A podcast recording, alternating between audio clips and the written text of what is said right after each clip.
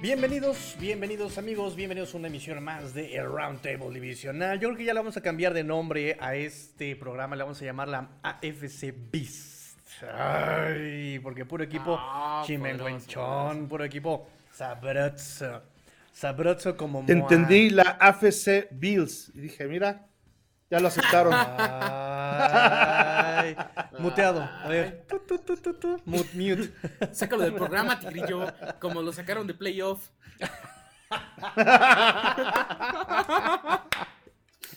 O sea, 13 ¿quieres que sea el no van a ser último? suficientes. ¿Por eso el chino no entró o qué onda?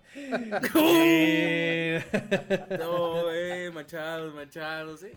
Qué mal, qué mal, qué mal. Sí, ya me recuperé, ¿eh? Pero sí parece que el chino me está confirmando que no va a llegar y no hice dibujito para ponerlo ahí. Ah, qué chino. Bueno. Este, confirmado, no llega. Mientras tanto, amigos, les- ahora sí, entramos al programa. Bienvenidos a todos los que se están conectando. Bienvenidos a este su programa Roundtable Divisional como cada martes. Les recuerdo las redes sociales del eh, Cuarte Gol, Cuarte Gol NFL eh, en general. Arroba Cuarte Gol en Twitter, en Facebook, en TikTok, en everywhere. Everywhere.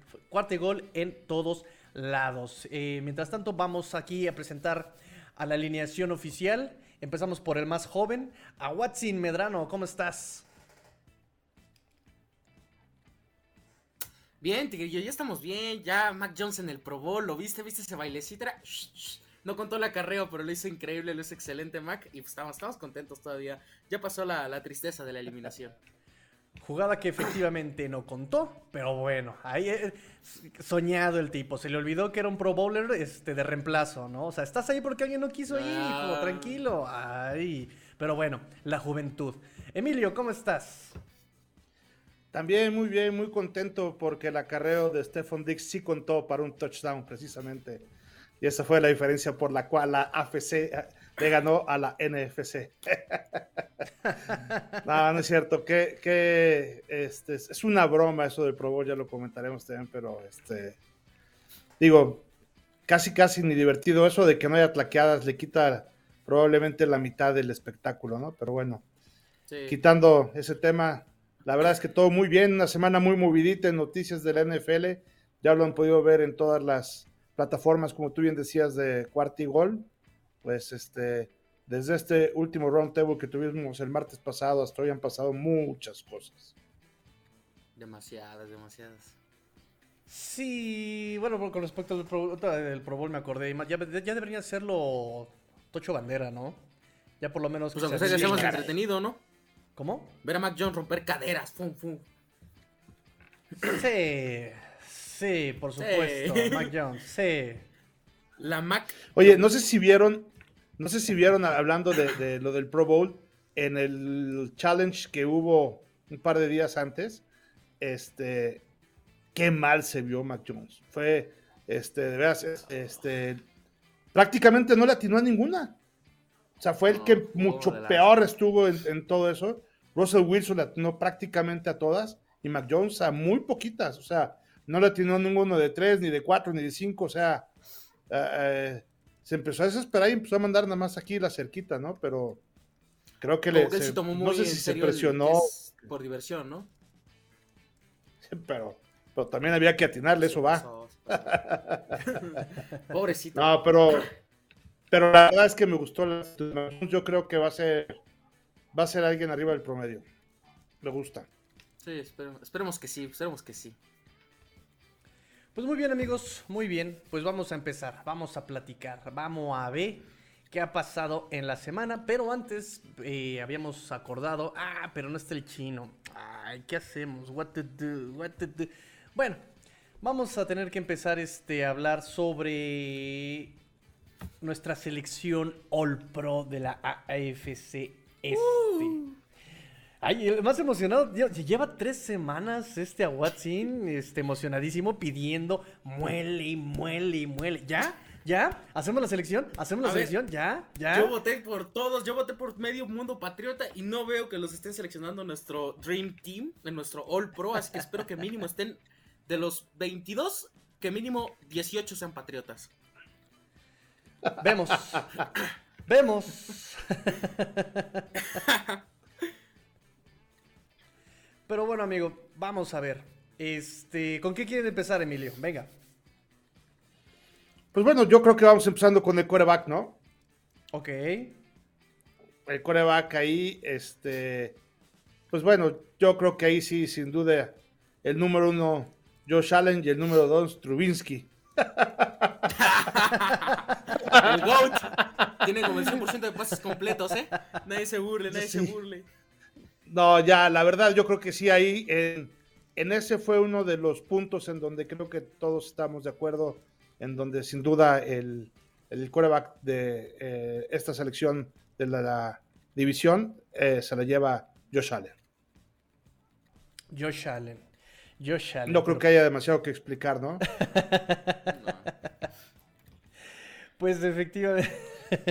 No, bueno, es que Zach Wilson, Tua, este, no sé, Brisket y quién más está, este, Mac Jones. Mac Jones. El brisket. Novato ofensivo del año, por cierto. Ay. No, hombre. No, hombre, no, hombre, no, hombre. Imagínate vemos. nomás. Josh Allen. no. ¿Cómo discutirlo? Josh Eh, Allen. este. Sí, es, es a Watson. el unánime. No, tiene que ser sin duda alguna Josh Allen. Tuvo un temporadón, o sea, casi más casi 5000 yardas, más de 30 touchdowns. Creo que el trabajo que hizo, sobre todo después de la segunda mitad, luego de ese partido contra Bucaneros y demás, creo que subió mucho el nivel eh, Josh Allen. Y pues, siendo honestos, siendo realistas, si no hubiera dejado 13 segundos en la ronda divisional, creo que estaríamos hablando de probablemente un Sí, eh, un contendiente a llevarse el título. Es más, yo creo que estaría en los mismos reflectores que está Joe Burrow en este momento. Eh, creo que Josh Allen, a partir de la segunda mitad, tuvo un subidón de calidad y creo que se ganó, eh, sin lugar a dudas, este, este puesto, ¿no? En la en nuestra selección pro como el mejor quarterback y a lo mejor por el top 3, top 5 de la conferencia americana. Pues la verdad es que efectivamente a mí Josh Allen saben que yo tenía yo mis dudas con él, lo critiqué fuertemente, duramente criticado por el Tigrillo, pero la verdad es que sí, al final del partido demostró que puede ser vertical, que puede ser inteligente, que puede no tratar siempre de comerse el campo, que es lo que buscaba yo de Josh Allen, por ejemplo, ya con el analista dentro de eh, eh, eso es justamente lo que yo buscaba, exactamente, que sea más eh, maduro, que sea maduro este, este Josh Allen. Y demostró eso, demostró eso. Entonces eso me da gusto por él, no me da gusto por la, la división, ni por los Sí. Dolphins. Pero bien, bien, bien, bien, bien, bien por Josh Allen. Bien por Josh Allen. Y pues sí, es unánime, porque tenemos aquí también la, la votación de nuestro amigo Rodrigo y coincidimos todos con Josh Allen, ¿verdad? En la posición de coreback. Correcto, correcto. Y ahí están las imágenes de Josh Allen. Ay. Era algo que guau, no, hasta se, se ve, se ve elegante, pero se debería poner un uniforme con casco plateado, con jersey azul, jugando en Massachusetts, estaría bien. Jugando en Massachusetts. Qué horror. Una vez al año va a jugar ahí a Watson. no te preocupes. Dos veces, sí, una vez al año, tienes razón. Una vez Una al vez año. al año. correcto. es el año. Este, bueno, no hay duda, digo, desafortunadamente, como bien dices, de- bueno, le falta mucho desarrollo a nuestro amigo Zach Wilson, le falta mucho desarrollo a Tua Tagovailoa, eh, Mac Jones, ya también vimos que no tiene precisión el muchachito, a todos los cortos le dio, a ningún largo le pudo dar, eh, nada más para que se den se cuenta mejora. que, ¿cómo? Eso se mejora, eso se mejora, ve a Josh Allen. Antes no Ah. le atinaba nada. Eso es un punto. Pero también recuerden que Josh Allen es la excepción a la regla, ¿eh? No pasa Sí, siempre. O sea, lo que le vimos, lo, lo mejor que le vimos en colegial es lo mejor que le vas a ver en todo el tiempo, en todo el mundo al- a, a los coreback. Y Josh Allen saltó de, de esa, de esa regla, ¿eh? Porque también en, en colegial no tienes presión, es más, es lento el juego, ¿no? Acá la NFL aumenta la competitividad, aumenta el nivel de juego. Eh, es difícil ver que, que se desarrolle tanto como un, un coreback como lo estamos viendo con Josh Allen. Definitivamente. Vamos Sí, ahora. yo creo que lo mental todavía le falta un poquitín. Este, eh, recordemos que este apenas fue su cuarto año, digo, apenas porque todavía es un chavo de 26 años más o menos, 26, 27 años.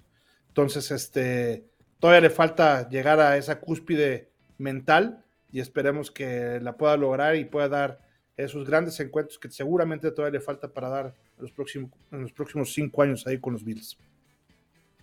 Sí, nada más acuérdense que después del gran contrato viene el gran fracaso. Ya va a entrar en rigor, ¿no? sí, entre, entre el próximo año. Así que. Preocúpate, Emilio, porque se viene el regreso triunfal de la dinastía. Próximo año, ni a playoffs van a pasar los Bills, vas a ver. Lo escucharon aquí primero, amigos. Esas son palabras mayores, pero vamos a analizarlo. Vamos a pasar a la siguiente posición, Bueno, de, que se vienen tiempos bonitos para la división, se vienen tiempos bonitos. Papayo Shallen, porque es el más viejo. Y después este Baby Mac Jones, Baby Zach Wilson. Y el adolescente Tua Tango Bailoa ya de la mano de superpoderoso Mike Daniel. Ah, ese ni va a estar el Ahora creo que. no, y además. Dishon Watson, papá, regresa. No lo creo, no lo creo. Él quería estar con Papi Flores y Papi Flores ya no está, pues ni en ningún equipo, así que no, le dieron chamba a ninguno. Así que ahora sí, vámonos este, a los wide receivers. ¿Qué les parece? ¿Con quién empezamos? Wide receiver, vamos a empezar del 3 al 1. Wide receiver 3. ¿A quién escoges, Emilio?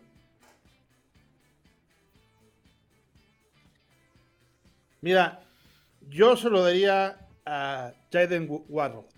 Creo que Waddle este, eh, hizo una buena temporada con Miami. Estoy tratando de ser este, también muy, muy objetivo, tratando de ser también un poquito este, imparcial. Por supuesto que me, que me fascinaría, por ejemplo, Gabriel Davis, lo que hizo, sobre todo los, este, cómo cerró este, precisamente el año, etcétera. Pero creo que eh, ahí en Miami, Waddle hizo una, una gran temporada. Entonces, yo me voy con él como el tercer wide receiver.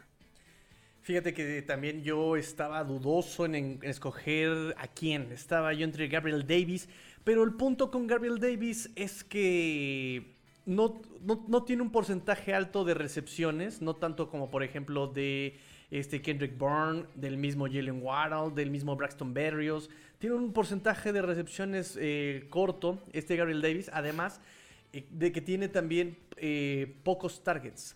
O sea, 61 targets Gabriel Davis. Y 35 recepciones, el número 78, ¿sabes? Entonces, estaba yo viendo sus números de Pro Football Focus de Gabriel Davis. Me parece muy bien, muy, muy buenos números, de muy buenas calificaciones de Gabriel Davis pero al final sí definitivamente no tiene tanta participación. No tiene tanta, tanta participación al final en los juegos.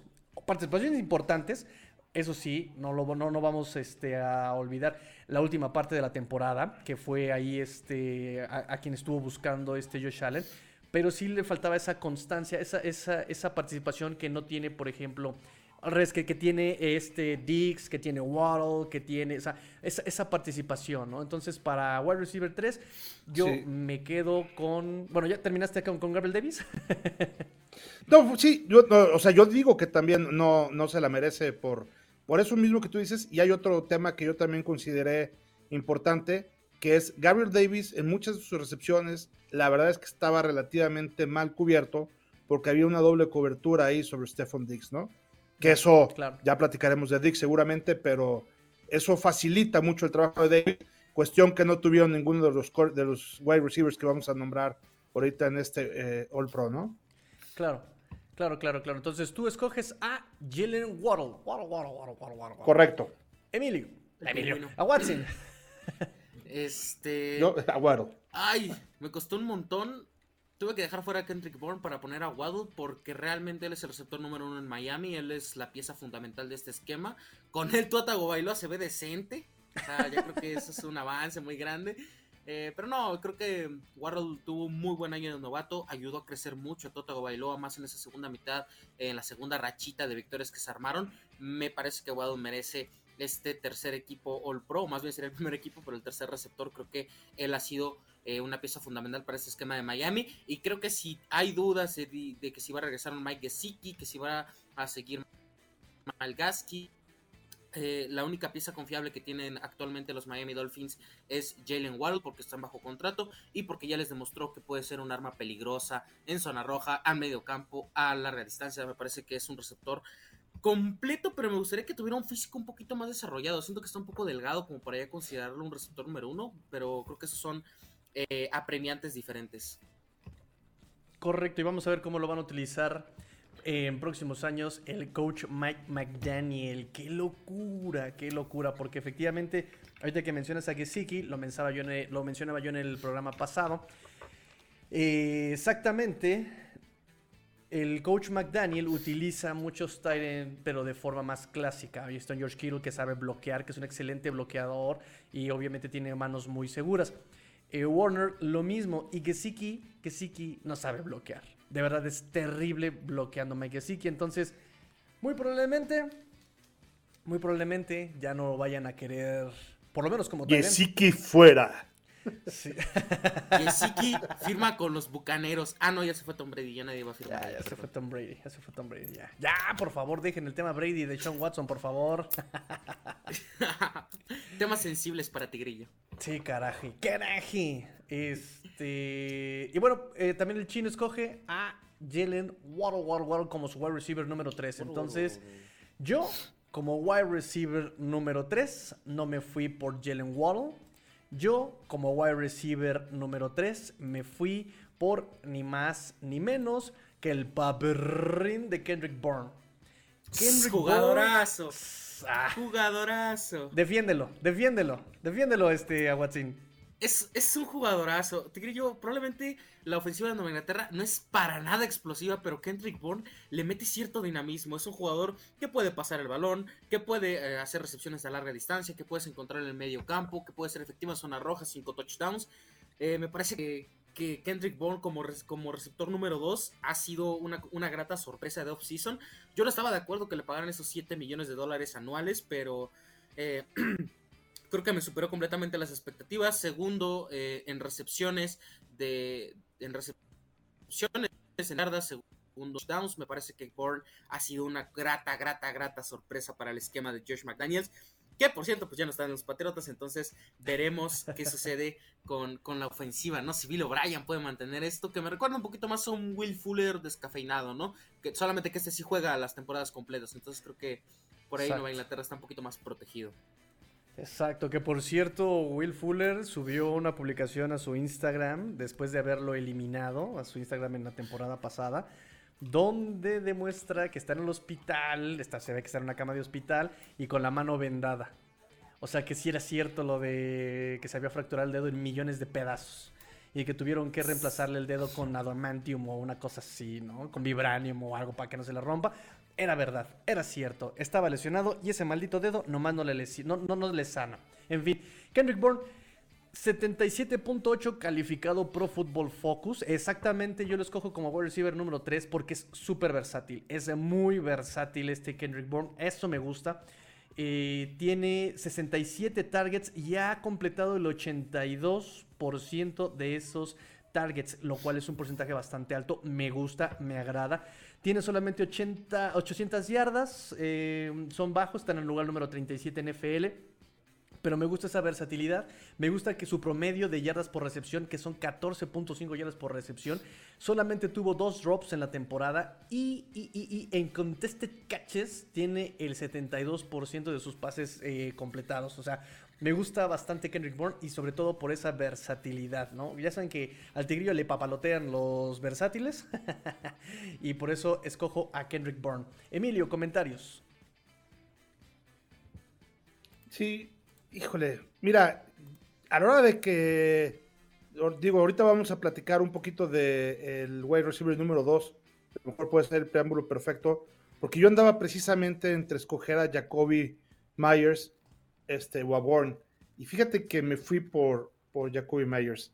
Lo que ha venido haciendo en las últimas temporadas, desde el 2019, 2020 y 2021, creo que eh, merece estas 866 yardas que eh, hizo en, en, esta temporada, algo que fue eh, el coreback preferido, de, el, receptor preferido del coreback eh, McJones. Entonces, yo lo pensé mucho también en, en qué eh, receptor poner en cualquiera de estos dos y la verdad es que preferí un poquito por esa eh, seguridad que te puede dar Jacoby Meyers que, que la de este Kendrick. la de Bourne. Muy bien, muy bien. Emil, eh, ¿a Watson? No, nada más que agregar. Ok. Pues vámonos con el wide receiver número 2. Wide receiver 2, como dice. Ah, ¿quién escogió de este eh, chino? El chino también escogió de wide receiver número 3 a Jalen Waddle.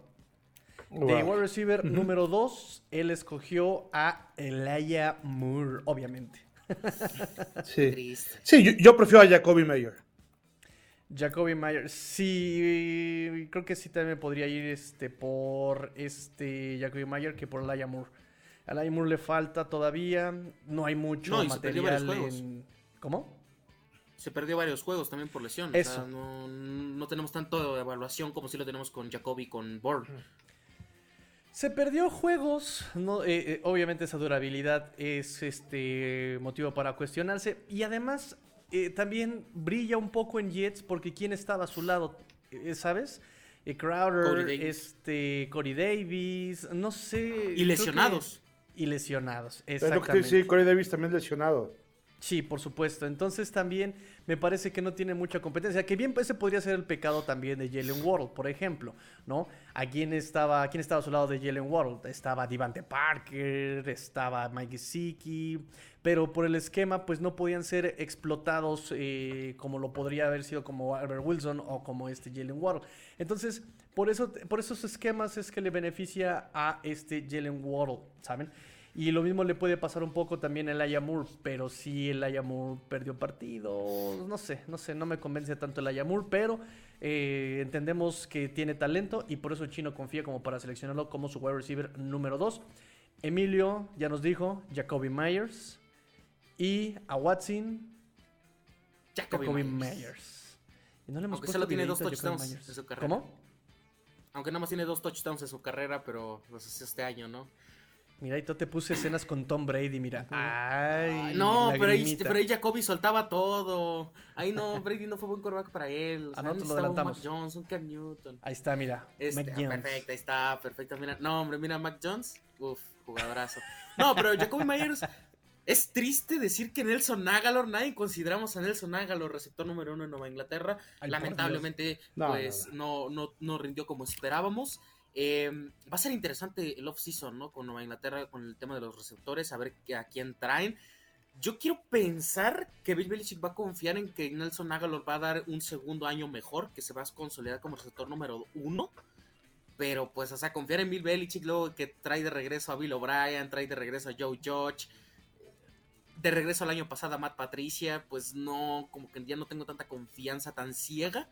Pero va- vamos a ver qué sucede con Nueva Inglaterra. Pero sí, Jacoby Myers, por cierto, es agente libre restringido, así que muy probablemente Nueva Inglaterra eh, le tenga que pagar y ahorita tiene menos de 13 millones de dólares en el tope salarial, ¿no? Entonces creo que por ahí es un tema, un tema interesante con Jacoby, pero sí, super receptor, eh, líder en recepciones, líder en yardas. Creo que ha tenido un crecimiento importante y creo que en cualquier otro equipo podría ser un receptor número 2, número 3 fácilmente, pero pues lamentablemente Nueva Inglaterra no sabe escoger receptores y es el receptor número 1 de este equipo. Muy bien. Muy bien. Así es. Y líder también, yo creo que es el que tiene el mejor coreback rating de ahí de, este, de De los Pats. Pats. Lanzó dos pases y los dos fueron completos este, para 45 yardas. Entonces, Le faltó ese touchdown, le faltó ese touchdown. sí. ¡Boom! Comentario devastador de Emilio. Bien, bien ahí, Emilio. Te la debía este Watson, te la debía, te la debía. Eso me dolió, eso me dolió. Bien, Al rato van a bien, ver que bien. Mac Jones va a ser mejor. Sí. Seguro. Tú, Tigrillo, wide receiver 2. Para mí, mi wide receiver 2, eh, para mí sí fue Jalen Waddle. Para mí, Jalen Waddle tiene mucha versatilidad, nada más que no se lo pudo explotar, eh, explotar para, eh, en, este año. Me gusta que es súper hábil, eh, veloz, tiene manos muy seguras. Eh, también tiene mm, un, índice de drops bajo. Entonces, me gusta Jalen Waddle para explotarlo, ¿no? Para explotarlo incluso en profundidad. En profundidad, porque incluso también sus contested catches tiene... eh, vamos a ver cuánto tiene de, de contested catches. 70% de sus eh, pases divididos los, los, los completó. Entonces, también es muy versátil Jalen Waddle, pero tiene esa velocidad, ese plus de quedar abierto. Y por eso dicen que era el 24-7, ¿no? Recargado. 24-7, siempre abierto. Entonces, eh, me gusta mucho Jalen Waddle y me gusta más por la cuestión de su juventud. Que tiene más juventud que Jacoby Myers, tiene más juventud que Kendrick Bourne y que tiene todavía más, eh, más cualidades que ellos, ¿no? No tanto, mejor no tanto producción, pero sí me gusta más por esa, por esa versatilidad y por esa, esa velocidad. Esas características me gustan como wide receiver 2. Digo, también es, es- es Miami, es. Tenía yo que defenderlo, tenía que ponerlo yo en un punto alto. O sea que Waddle es nuestro 24-7 actualmente. Así es, Jalen Waddle abierto. Ah.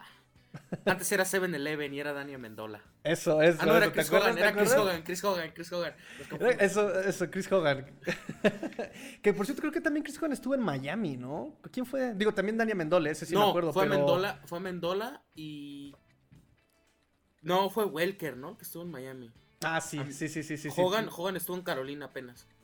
Ho- Sí, pero con la vez que estuve en Carolina, la verdad es que nada más sirvió para dar el abrazo a Brady o a alguien por ahí. Realmente no hizo nada. Sí, sí, o sea, no hizo nada.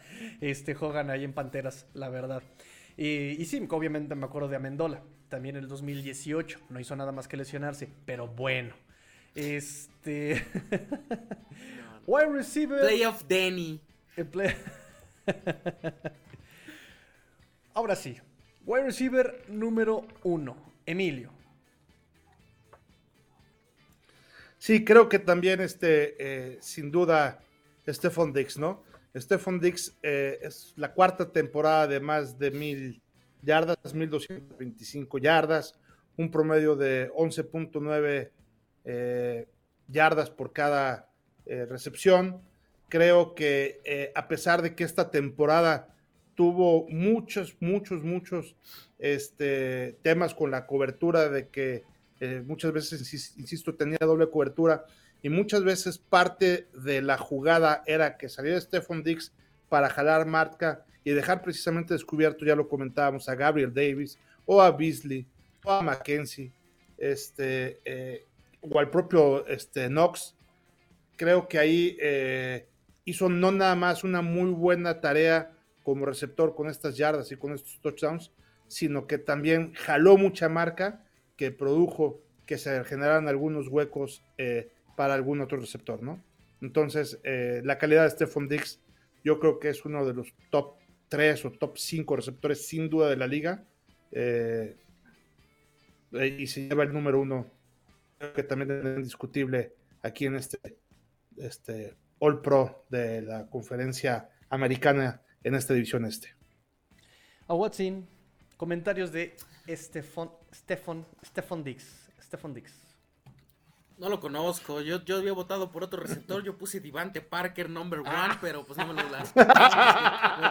Estoy forzado a ponerte Stephon Dix en mi boleta. Aquí hay corrupción, gente, no se dejen engañar. No, no es cierto, obviamente Stephon Dix es el eh, wide receiver número uno. Me lo dejó muy claro en ese partido en ronda de comodines y en, en- en la temporada regular. Entonces creo que, creo que sí, sí es el receptor número uno. Y además Dix es la palabra consistente, ¿no? O sea, creo que, o sea, por más de que en Minnesota nunca fue seleccionado al primer equipo del Pro o al segundo equipo del Pro o al Pro Bowl siquiera, creo que ya había demostrado que era un receptor confiable, ¿no? Y con Adam Thielen y demás creo que había demostrado que era un buen receptor, aparte del milagro de Minneapolis y demás, o sea, creo que Dix es este eh, nuestro claro receptor número número dos, número uno en este en este primer equipo All Pro. Y pues nada más que agregar, yo creo que es el, probablemente uno de los mejores receptores de la liga. Yo siento que el inicio de su temporada fue muy lento, pero se recuperó bien y creo que eh, los Bills terminaron, no sé si ganando ese trade con Minnesota, pero pues al menos no, no salieron perdiendo. Creo que es, creo que se llevaron un, una muy buena, eh, un muy buen cambio entre ellos dos. Sí, digo, además, Stefan Dix quedó en sexto lugar. En touchdown por recepciones, o sea, es bastante alto, en yardas quedó en séptimo lugar y digo, por lo menos de la división, es el más productivo y el más constante, también es de los que más snaps tuvo en, en su equipo, 290 y... no, 1066 snaps. O sea, es el que más snaps jugó en toda la división de los wide receivers. Eh, y tiene todos los números más altos que todos. O sea, ahí sí no le podemos poner pero a, a, a Dix. Entonces, wide receiver, un número uno, unánime. Se queda el monstruito Dix. Mira nada más, ahí lo tiene, contra los Patriotas. Ah, ¿Qué le Yo no sabía si carnal? ponerlo como. Yo no sabía si ponerlo como wide receiver o como corner. Porque no sé si vieron ahí en el Pro Bowl. Qué manera de cubrir de, de Stephon Diggs ahí a su hermano, ¿eh?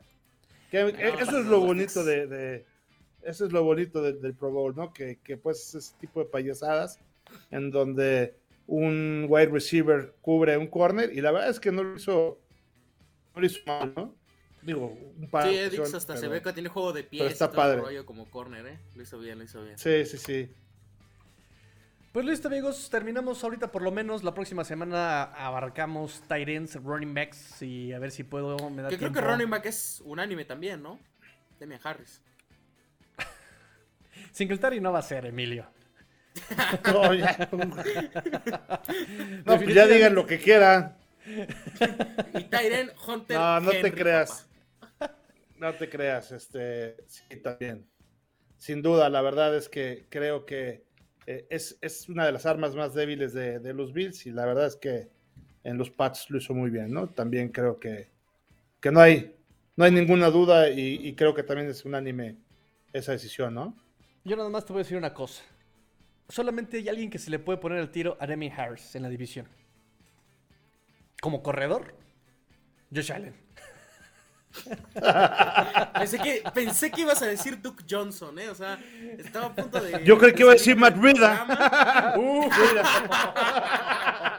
Matt Breida. Dije, así matamos a dos pájaros y un tiro. Sí. eh, bueno. No, Matt Breida, el no, muertazo no. este. Chihuahuas. Pero est- estoy de acuerdo que Josh Allen es el único que le puede competir. Y Mondre, ¿no? ¿Quién? Y Ramondre Stevenson, no sé si lo supieron, pero Ramondre Stevenson fue el mejor corredor novato calificado por Pro Football Focus, ¿eh? Así que hay, hay buena dupla de corredores en Nueva Pues fíjate que eso también me gustaba mucho de Ramón Steven, nada más que A mí me Belichick gusta. se puso su comité y ya no, lo, ya no lo metía, pero a mí me gustaba mucho ver a Ramón Stevenson. Es muy Yo, bueno de hecho, si se acuerdan a la pregunta que me dijeron de a quién me jalaría para los Bills, para mí es Stevenson. Sí. Pero, pero por sus, por sus, o sea, por, todas sus este, cualidades y por la edad y por todo lo que tiene. Pero creo que este año, si le tuviera que dar el título a uno, yo se le daría a Harris. ¿No? O sea, aunque creo que para el futuro puede ser mucho mejor este, Stevenson, yo creo que este año sí se lo debe llevar Harris porque hoy demostró, o este año demostró que es un poco eh, más consistente. Como bien dice también Tigrillo, fue a quien más acarreos también le dieron. Y eso creo que sin duda también este, eh, pues nos va sesgando un poquito a tomar también este tipo de decisiones, ¿no? Correcto. Correcto. Y pues listo, terminamos. Terminamos, terminamos. Perfecto. Este, las demás posiciones las dejamos para la próxima semana. Mientras tanto. Solo para vamos- recordarles que el coreback es Josh Allen, wide receiver 1 Stephon Diggs, wide receiver 2 Jacoby Myers y wide receiver 3 eh, Jalen Waddle. Así para que no se haya confundido un poquito. Y le dejamos, próximamente le sacamos ahí nuestra, eh, nuestro diseñito gráfico ahí todo bonito con, con todas las posiciones en Twitch. Sí, de hecho, déjame. Momento, tú eres el que está estudiando este. No, estudié diseño gráfico, que es distinto, yo lo estoy Y planeando. Me tienes como que- esclavo haciendo los dibujos a mí, maldita sea. A ver si ya te rifas los diseños, ¿eh, Watson?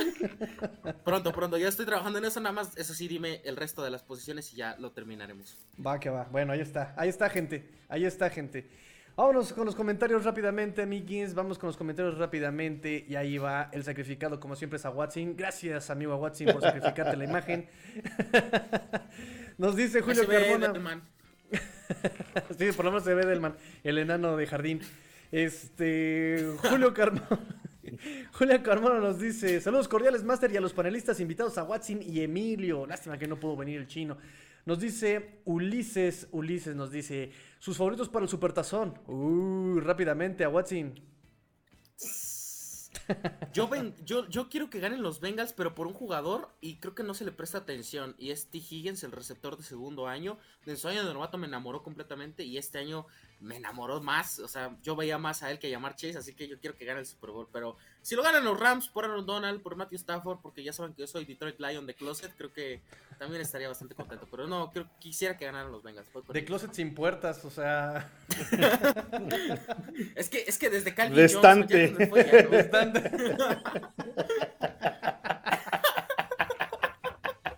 Correcto, destante. Ay, perdón, Aguat, si no la traigo contra ti, muy cañón. Miren, yo, yo sí le voy, yo sí le voy, le voy a los Rams. Este, primero que nada, House, ¿no? Creo que por ahí este, eh, eh, la localía va a ser, aunque técnicamente, oficialmente van de visitantes los Rams, pues juegan en su estadio y eso de jugar ahí creo que tiene una, una ventaja importante. Eh, y lo segundo, creo que la diferencia entre uno de los mejores pass rush que existe en la liga contra una de las peores líneas ofensivas que existen en la liga, Burrow se la va a pasar en el pasto, ¿no? Entonces, creo que eso va a ser un tema importante. Creo que la defensiva va a estar muy, muy, presión, muy ejerciendo mucha presión allá a, Burrow. Y aunque me gusta mucho su vertebral con Burrow, Jamar Chase y Mixon, este, además de, como bien decía Higgins, etcétera, pero creo que esa columna vertebral la tiene poderosísima los bengalíes. Pues la verdad es que del otro lado también saben agarrar el taco. Este, está Akers, está el mejor, que seguramente va a ser el ofensivo del año, que es Cobb. Tiene también este, eh, por ahí unas muy buenas este, armas Stanford y creo que por ahí va a ser más bien el año de los Rams. Sí, yo coincido. Yo coincido. Y más, yo deseo que ganen los Rams por mi Matthew Stafford. Yo también soy fan de Matthew Stafford de estante. Me vale. Matthew Stafford rules. Entonces, ojalá, ojalá, ojalá gane porque yo borro por lo menos todavía tiene mucha juventud y muchos años para volver a llegar al Supertazón, pero Matthew Stafford no sé cuánto le va a durar esa espalda. Yo creo que ya está jugando sus últimos partidos por esa espalda tan lesionada. Y por todo lo que sufrió en Detroit, ya se merece. Cuando se dislocó el hombro, ¿no? También. Sí, no, ha sufrido muchísimo este hombre. Y mira, con tantas lesiones y siempre busca regresar, ¿no? De hecho, cuando en Detroit del año pasado eh, los doctores le dijeron no puedes jugar, su esposa salió a decir gracias porque al fin eh, le prohibieron jugar, ¿no? O sea, de, de que imagínate, ¿no? Pero como su esposa no es Giselle ¡Pelas! pobre carnal. Giselle, pobre. Ahora el siguiente comentario, amigues. Este, buenas noches, ya estamos alistándonos para el Super Domingo. Perfecto. Queremos salitas y pozole. Sí. Eh, nos manda saludos Janet desde Cancún. Saludos, saludos, saludos para allá. Adrián López, saludos My Master y a toda la mesa. Mi pregunta es, y aquí viene la pregunta. ¿Cuál sería la línea ofensiva All Pro de la división y por qué no hay ningún Dolphin en ella? Esa pregunta la vamos a responder el próximo programa porque va para las siguientes posiciones, ¿no? Entonces vamos a, vamos a reservar esa pregunta para cuando... ¿Y, por qué no hay Dolphins en ella? De, eso después nos peleamos con eso, amigo Adrián. Pero metimos ya se, ya se filtró, ¿eh? Por su recepción. Sí, pero tiene que, tiene que estar Robert Hunt. Tiene que estar Robert Hunt, por supuesto. Él es un anime, él es un anime. y, no lo hizo mal, ¿eh? Puede quedar bien con, por sus eh, calificaciones de Pro Football Focus. Puede quedar este Robert Hunt, ¿eh? Ojo con él, ojo con él. Eh, Emily, ¿vas a decir algo? ¿No? Ok. Este, me sigo acá con Juan Pablo que dice que ya llegué. Muchas, muchas gracias, amigo Juan Pablo. Y nuestro amigo Ángel García. Buenas noches a todos. Buenas noches, Ángel. Bienvenido. Estás en tu casa. Te servimos agüita, cafecito. Estás en tu casa. Siéntate, siéntate, amigo. Siéntate. Pues listo, amigos. Este. Ya se nos hizo tardísimo. Sí, ¿verdad? ¿Ya cuánto llevamos aquí este platicando? Empezamos ocho y media temprano, ¿no? Sí, sí, sí. Yo tengo nada más dos Pero nosotros queremos reventar a Mike McDaniels. queremos reventar a Mike McDaniels, por favor. No más tantito.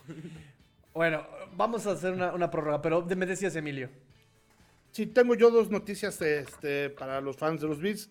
Muy rápido, este, Aaron Cromer acaba de ser nombrado también este coach de la línea ofensiva de los Bills, y eh, Joe Brady, que viene de, bueno, el, este viene de ser ahí coach también de, eh, de la línea ofensiva de los Rams, precisamente. Y eh, Joe Brady pasa a ser también este coach de quarterbacks, va a estar ahí al lado de Josh Allen y sustituyendo el puesto que dejó nuestro actual coordinador este, ofensivo, ¿no? Entonces él viene como coordinador ofensivo de Carolina, entonces también creo que eh, pues ahí va a estar, creo que tenemos ahí muy bien cubierto todo el staff de cocheo de parte de los Bills, ¿no? Sí, ya retírense, ¿no? Yo también tengo anuncio parroquial y es que llegó el ídolo, papá. Llegó el triunfador, el hombre ganador.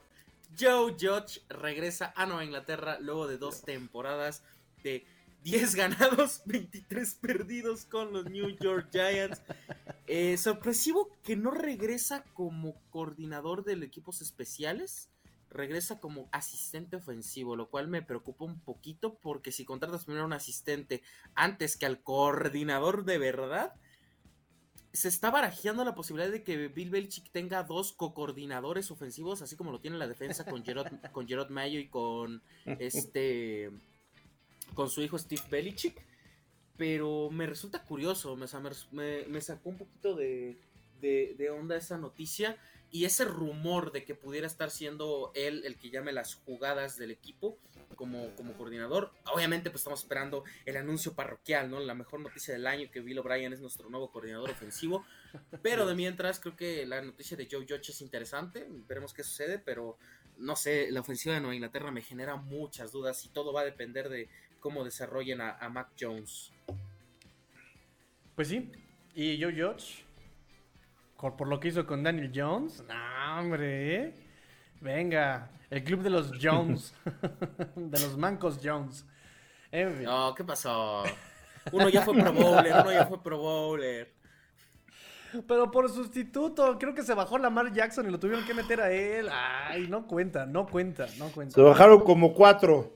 De hecho, iba a estar Brady y lo bajaron en la nacional. Iba a estar Lamar Jackson y lo bajaron. O sea, no cuenta, no cuenta, no cuenta. Josh Allen. Josh Allen. ¿Y por qué se bajó Josh Allen? Josh Allen Porque prefirió ir al. Sí, prefirió ir a jugar golf al. Este, al Pro Am. Ahí a Pebble Beach. Entonces se fue para allá. No, y decía que estaba un poco lesionado, o sea, que, que por su estilo de juego eh, recibía muchos golpes y que prefería ya no entrar a este rudísimo Pro Bowl. Entonces, Muy este, violento, por cierto, no lo vean solos. Clasificación R. El único contacto que hubo en el Pro Bowl fue el de Alvin Camara y ni siquiera fue en el estadio. No, no, no, no, no. En fin. Pues listo, amigos, terminamos. Pero bueno, aquí a Watson quiere reventarse la contratación de Mike McDaniel. Estaría padre, estaría padre reservarnos este tema para la próxima semana también porque obviamente el chino nos daría otro tipo de perspectiva por la relación que tiene Robert Sala y ay, se me olvidó el otro nombre que dijo. Este Kai Shanahan, Kai Shanahan y obviamente la relación que tuvo con Mike McDaniel. Por eso sería interesante también reservar un poquito para la próxima semana que ya pudiera estar el chino, pero adelante, date a Watson, date. Sí lo quería reventar, pero también quiero, quiero que el chino me haga la segunda, ¿no? Pero, o sea, la decisión no la entendí porque realmente no era el coordinador ofensivo de los Niners toda su carrera. O sea, realmente está desde 2017 a 2021, pero el resto de los años es coordinador ofensivo de, los, del juego terrestre. Entonces, por ahí me preocupa un poquito esa, esa situación. Y mi duda más primordial es que por ahí subieron un video de, de, él hablando por teléfono en un avión que confirmaba a Tota Bailoa como su coreback, que iba a trabajar con él y demás eso me pareció un poco forzado, un poquito, o sea, no hay necesidad, digo, o sea, a ver, a Brian Double no lo obligaron a decir que Daniel Jones es su coreback. A este, el coach de los Chicago Bears, no lo obligaron a decir que Justin Fields es su coreback. Y pues ahorita Doug Peterson no lo obligaron a decir que Trevor Lawrence es su coreback para el siguiente año. Solamente eso podría decir de, Mike McDaniels. Me parece que está un poco verde realmente su currículum. Presiona como lo pusieron como tal de una de una área, sea defensiva, equipos especiales. Es lo único que pudiera reclamar a los Dolphins, pero pues ya sabemos que está de moda, ¿no? Contratar a coaches jóvenes, contratar a mentes nuevas, entonces creo que por ese lado está, está un poquito mejor, pero no sé, yo hubiera hecho lo que hicieron los Jaguares, por ejemplo, ¿no? Traer un poquito más de experiencia, un Jim Catwell, un, eh, no sé, alguien un poquito más confiable luego de pasar este proceso con Flores, me parece que algún, una respuesta más clara, no un proyecto como lo es Mike, McDaniels, mm, me hubiera gustado un poquito más, pero de ahí en fuera creo que, creo que Miami... Eh, me genera muchas dudas, pero por sus jugadores, porque creo que nadie tiene el puesto asegurado ahí y creo que es más probable que terminen como sotaneros de la división. Aún con que Josh eh, Mike McDaniel sea eh, un buen coach o termine teniendo un buen papel, no creo que este equipo le alcance para ser tercer lugar de la, de, la, de, la de la división. Bueno, ahí trae un arma secreta. Devonta Parker va a ser el nuevo Dios Samuel. Ahí se las Sí, ya. Con ese white back. El white back, sí, sí, sí, sí, sí, sí, Se va a cambiar a la 19 para encajar, ¿no? Dos acarreos y se va a lesionar el Devante Parker, así, así te, lo, te, lo, te lo he puesto. El famosísimo Armstrong ahí otra vez. Pero sí, coincido con Watson en que fue muy forzado. Lo comenté justamente hoy cuando se publicó y les decía yo, si le nació a él hacerlo, bien porque es algo que los Dolphins no hicieron durante dos años eh, pasados, con Flores y con Tua. Pero sí me parece que justamente cuando le está hablando en esa conferencia, le estaba apuntando la cámara de los Dolphins, pues sí, parece más bien un fan service, ¿no? Estos Dolphins saben, conocen perfectamente su pecado, no darle respaldo mediático a Tua, ya quieren ahorita dárselo, porque fue lo primero que hizo eh, el head coach ahorita, ¿no? O sea, recién contratado, vienes en el avión y tienes la instrucción de le hablas.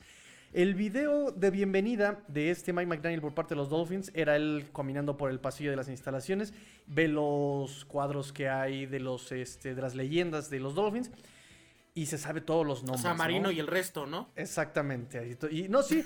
Y de hecho sí, o sea, ay, mira, Dan Marino, ay, mira, Larry Sonka, ay, mira, o sea, se sabía todos los nombres históricos misteriosamente, ¿sabes? Entonces, me parece que sí, me preocupa un poco que sea mucho fanservice, porque era el que más se pedía eh, la fanaticada. La fanaticada pedía a este Mike McDaniel y pedía a Jimmy Harbaugh. Y eh, me parece que esto simplemente es para darle esperanzas, para que la fanaticada esté más tranquila por el tema que están atravesando. Ahora, eh, según había una competencia, ¿no? Los finalistas eran Kellen Moore y Mike McDaniel. Pero desde la semana pasada, eh, mismo Jerry Jones dijo que Kellen Moore se había bajado del barco. O sea, ¿realmente lo escogieron los Dolphins o fue la única opción que les quedó? ¿Sabes? Entonces, me, gustaría de verdad estar muy emocionado y estar eufórico como ahorita toda la fanaticada lo está pero sí tengo muchas dudas, tengo muchas dudas en cuanto a los motivos de su contratación, porque me queda claro que también Mike McDaniel, todos los jugadores con los que ha estado, es muy inteligente, es muy creativo, se sabe comunicar con nosotros, eh, ok, pero mm, lo, que los orilló a, contratarlo, porque además eh, fue considerado el primer coach de minorías en este siglo. Y todo el mundo así, ¿de dónde sacaron la minoría? Es que su padre es afrodescendiente. O sea, es mitad de afrodescendiente. es caucásica, ¿no? Sí, exactamente. Entonces, también ese motivo para decir, miren cómo no somos racistas si contratamos a este medio afrodescendiente, no sé, no sé, es una cuestión muy mediática. Eso, eso me recordó un poquito a lo que hicieron ahorita los Houston Texans, ¿no? Contratando a Lobby Smith. O sea, es como decir, mira, tengo un head coach negro, soy incluyente, y la siguiente temporada Lobby Smith va a estar despedido. Así es. McDaniel, no sé qué trabajo puede hacer aquí, pero no sé, la verdad es que el proyecto con él no pinta bien, ¿eh? Parece, me recuerda un poquito más a lo que era Big Fangio, lo que eran otros coaches que, tuvieron la oportunidad, ¿no? Un títere, alguien que realmente, pues tiene que haber alguien que se le adjudique la temporada perdedora, pero realmente no hay proyecto. Yo si hubiera jalado el gatillo por Jim Harbaugh, yo lo pedía gritos a Jim Harbaugh, pero A lo mejor me equivoco, a lo mejor me equivoco. También hablaba lo mismo de Brian Flores. Pensaba que iba a ser un completo fracaso y dos temporadas ganadoras con Miami. Entonces, por ahí puede, puede dar sorpresas la vida. Pero ahorita, realmente la contratación de McDaniels no me gusta. Es que se equivocaron de McDaniels. Era Josh, no, no Mike. O sea, era Josh McDaniels. Y una S Los de diferencia. La tarea. Y una S de diferencia, correcto. Pero, eh, bueno, ahora sí. Este, ¿Algún comentario, Emilio, sobre Mike McDaniel? Sí, mira, yo la verdad es que creo que de lo que les quedaba y por la posición en cómo se encuentra hoy Miami, estaba muy bien porque ya se habían tardado muchísimo en seleccionar un head coach. Necesitaban a alguien que le diera ese soporte y esa estructura a este eh, oleaje que, había y necesitaba alguien que pues por lo menos agarrara un poquito el timón y dejara de haber tantas olas, ¿no? Yo creo que le da un poco de estabilidad a la, a la franquicia este, y necesitaban a quien sea. Como tú lo decías, ya no hay muchas opciones. Entonces, si McDaniel te decía que no, pues a ver, ¿a quién contratas, compadre? Entonces, yo creo que no es la mejor opción, pero era la opción. Entonces, este, yo aplaudo la decisión de, de haberlos tomado. Se tardaron, fue probablemente el último o el penúltimo equipo en seleccionar este head coach. Entonces, este, pues ya, bien por Miami. Pues sí, digo, eh, al final ojalá se equivoque a Watson. Me parece que estilísticamente tiene muchas cosas a su favor. Hicimos en el programa pasado aquí con los Dolphins eh, una comparativa entre los San Francisco 49ers del 2021 con los Dolphins 2021. Hay cosas que conectan muy padre, hay cosas que de plano están muy desvinculado eh, entre estilo y estilo. Pero me parece, me parece que a final de cuentas creo que sí puede eh, aprovechar a los jugadores que tiene, ¿no? Eh, por ejemplo, Jalen Waddle, Miles Gaskin, porque además, por ejemplo, su juego terrestre ha sido explotado fuera, por ¿no? corredores que no eran primeras rondas, no eran segundas rondas, o sea, todos eran undrafted free agents o una sexta ronda o una séptima ronda. Y esos corredores son los que tiene Dolphins, ¿sabes? Entonces, me parece que... No, pero o sea, también como que aprovecha mucho todos los espacios, ¿no? Por ejemplo, Sí. o sea, el Aya Mitchell era más para, para adelante y tenía a Divo Samuel que corría por fuera de los tackles. O sea, creo que eso, esa idea tiene, firmar de vuelta a Duke Johnson, que él sea el corredor de poder y poner a, a Mal Gaskin corriendo hacia los lados. Y cuidado, eh, que si Jalen Waddle tiene una temporada All Pro, me parece que sí se puede pasar eh, con Josh McDaniels a la cabeza. Dependerá también, por ejemplo, del juego terrestre. Dime, dime, Emilio. Sí, hay algo que también para mí tiene que ver, y no, o sea, tiene que ver muchísimo, y es la relación que vaya a tener McDaniel con todo su staff de cocheo, tanto a la eh, defensiva como a la ofensiva, ¿no? Tiene por ahí algunos puestos ya que, han sido impuestos por parte de la directiva y otros que van a depender de él. Yo creo que esa transición que va a haber entre su estilo y el estilo que ya tiene Miami y el, y el estilo que le viene impuesto desde arriba, eh, eh, la manera en que McDaniel sepa traducirlo y sepa tropicalizarlo para hacer un nuevo Delfines de Miami de McDaniel, eh, va a ser su éxito, ¿no? Entonces creo que va a depender muchísimo del staff de coacheo, que finalmente es- que son quienes están en las trincheras día con día, entrenando ya sea a la línea, ya sea a los wide receivers, a los corredores, al coreback, o, o a la parte defensiva, a los equipos especiales, en fin. Esa parte para mí va a ser crucial de parte de él, ¿no? Sí, correcto, correcto. Y eso también me preocupa un poco. ¿Qué, qué staff puede formar alguien con esa juventud que ha estado 14 años en la NFL, pero no sé si alguien tan joven y además con tantos problemas, ¿quién quisiera venir para acá? ¿Sabes?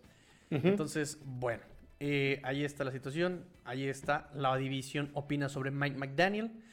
Eh, de hecho, ay, ay, de hecho, mira, ay, ay, chiquitines, ay, chiquitines. Ah, no.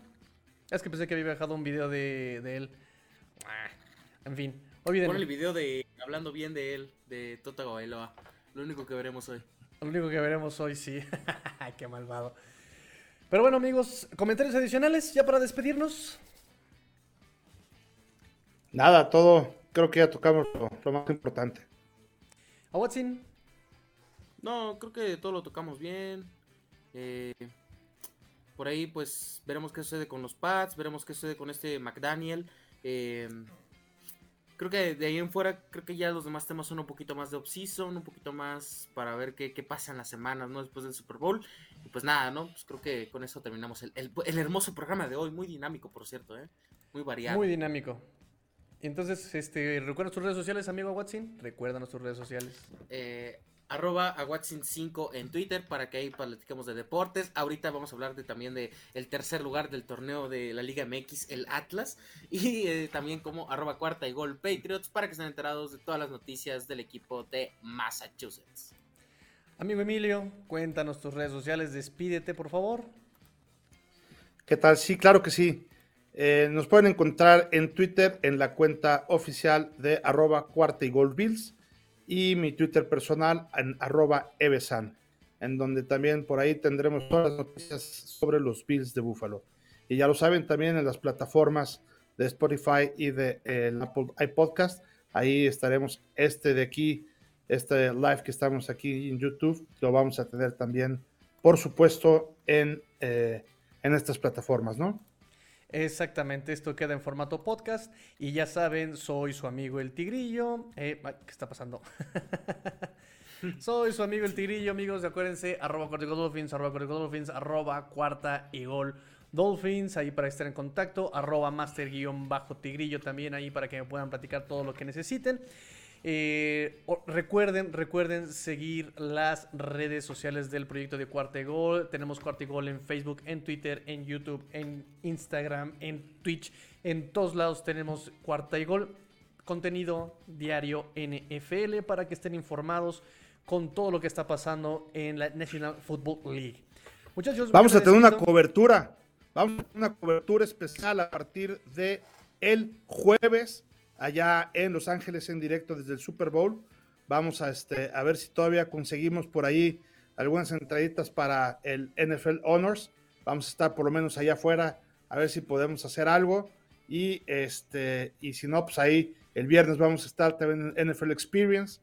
Este, el sábado vamos a estar también por allá y el domingo vamos a, a ver por ahí desde el estadio SoFi. Vamos a estar en alguna cobertura para gol. Ahí. Alcanzó con el sueldo que nos dieron ahí, aunque sea en, Gallola. Le tomas una foto a Mac Jones con el premio de novato ofensivo del año, por favor. Ay, ya. Claro que sí, cuando se lo arrebata a Jamal Chase. Solamente así, solamente así, amigos, solamente así. Déjenme listo, amigos. vivir mis sueños. No, es Déjenme muy joven, ya. Lo vamos a tener que romper desde ahorita. No, la vida no es fácil. ah. Pórtense mal, cuídense bien, sean el cambio que quieren ver en el mundo. Esto fue el Round Table Divisional porque la NFL termina y la división este de la Conferencia Americana tampoco. Fins up. Tigrillo fuera.